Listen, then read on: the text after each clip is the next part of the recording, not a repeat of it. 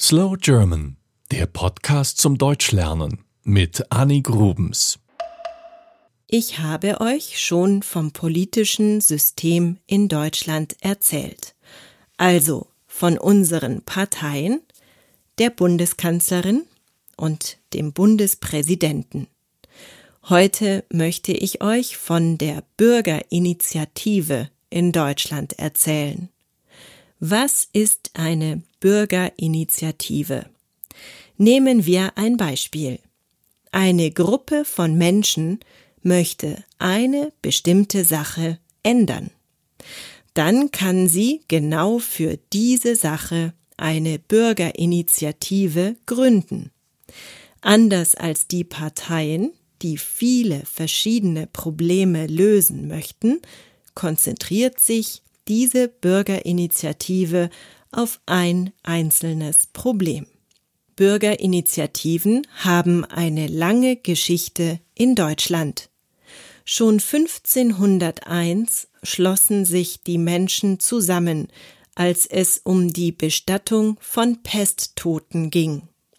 1947 wollten die Menschen den Wald schützen. Es gibt also viele verschiedene Gründe, eine Bürgerinitiative zu starten. Was kann so eine Bürgerinitiative tun? Zunächst einmal kann sie zum Beispiel Demonstrationen organisieren, um mehr Menschen auf ihr Ziel aufmerksam zu machen. Sie kann auch Unterschriften sammeln und eine Petition starten. Zu guter Letzt kann es zu einem Bürgerbegehren kommen, aber dazu gleich mehr. Meistens kümmern sich solche Bürgerinitiativen um Dinge, die mit der Umwelt zu tun haben. Sie wehren sich beispielsweise gegen den Bau einer weiteren Startbahn am Flughafen oder Sie fordern den Neubau einer Umgehungsstraße, die einen Ort entlasten soll. Es sollen nicht so viele Autos durch den Ort fahren, sondern außen herum. Sie können auch fordern, dass ein neuer Kindergarten gebaut wird oder eine Lärmschutzwand.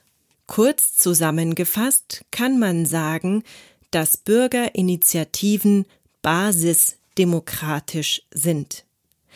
Die Bürger selbst beschließen, dass sich etwas ändern muss und packen es dann an. Meist finden die Bürger, dass die etablierten Parteien nicht genug unternehmen, um das Problem zu lösen und wollen es dann selber in die Hand nehmen. Nehmen wir an, wir gründen also eine Bürgerinitiative. Wir wollen den Bau einer lauten Straße verhindern. Dann können wir dafür beispielsweise einen Verein gründen, um der Gruppe eine Struktur zu geben. Dann fangen wir an zu demonstrieren und Unterschriften zu sammeln. Wir brauchen eine bestimmte Zahl an Unterschriften. Das ist genau festgelegt.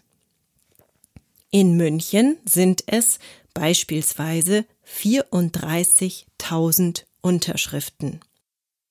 Diese Zeit des Sammelns nennt man Bürgerbegehren. Wenn ausreichend Unterschriften gesammelt wurden, gibt es einen Bürgerentscheid. Das bedeutet, dass die Menschen zu einer Wahl eingeladen werden. Sie gehen in ihr Wahllokal, das sind meistens Schulen, und müssen dann ein Kreuz machen, entweder bei Ja oder bei Nein. Wenn genügend Menschen sich an dieser Wahl beteiligen, dann gilt dieser Bürgerentscheid. Hier in München gab es im letzten Herbst einen Bürgerentscheid. Damals sollten wir Bürger darüber entscheiden, ob ein Steinkohlekraftwerk in München abgeschaltet werden soll. Die Bürger stimmten mit Ja. Das heißt aber noch lange nicht, dass die Entscheidung sofort umgesetzt wird. Zum Beispiel haben sich die Münchner 2012 auch gegen eine dritte Startbahn am Flughafen ausgesprochen. Ob sie nun aber gebaut wird oder nicht, ist weiterhin unklar.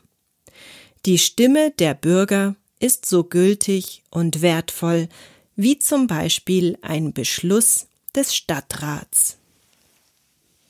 Das war Slow German, der Podcast zum Deutschlernen mit Annie Grubens.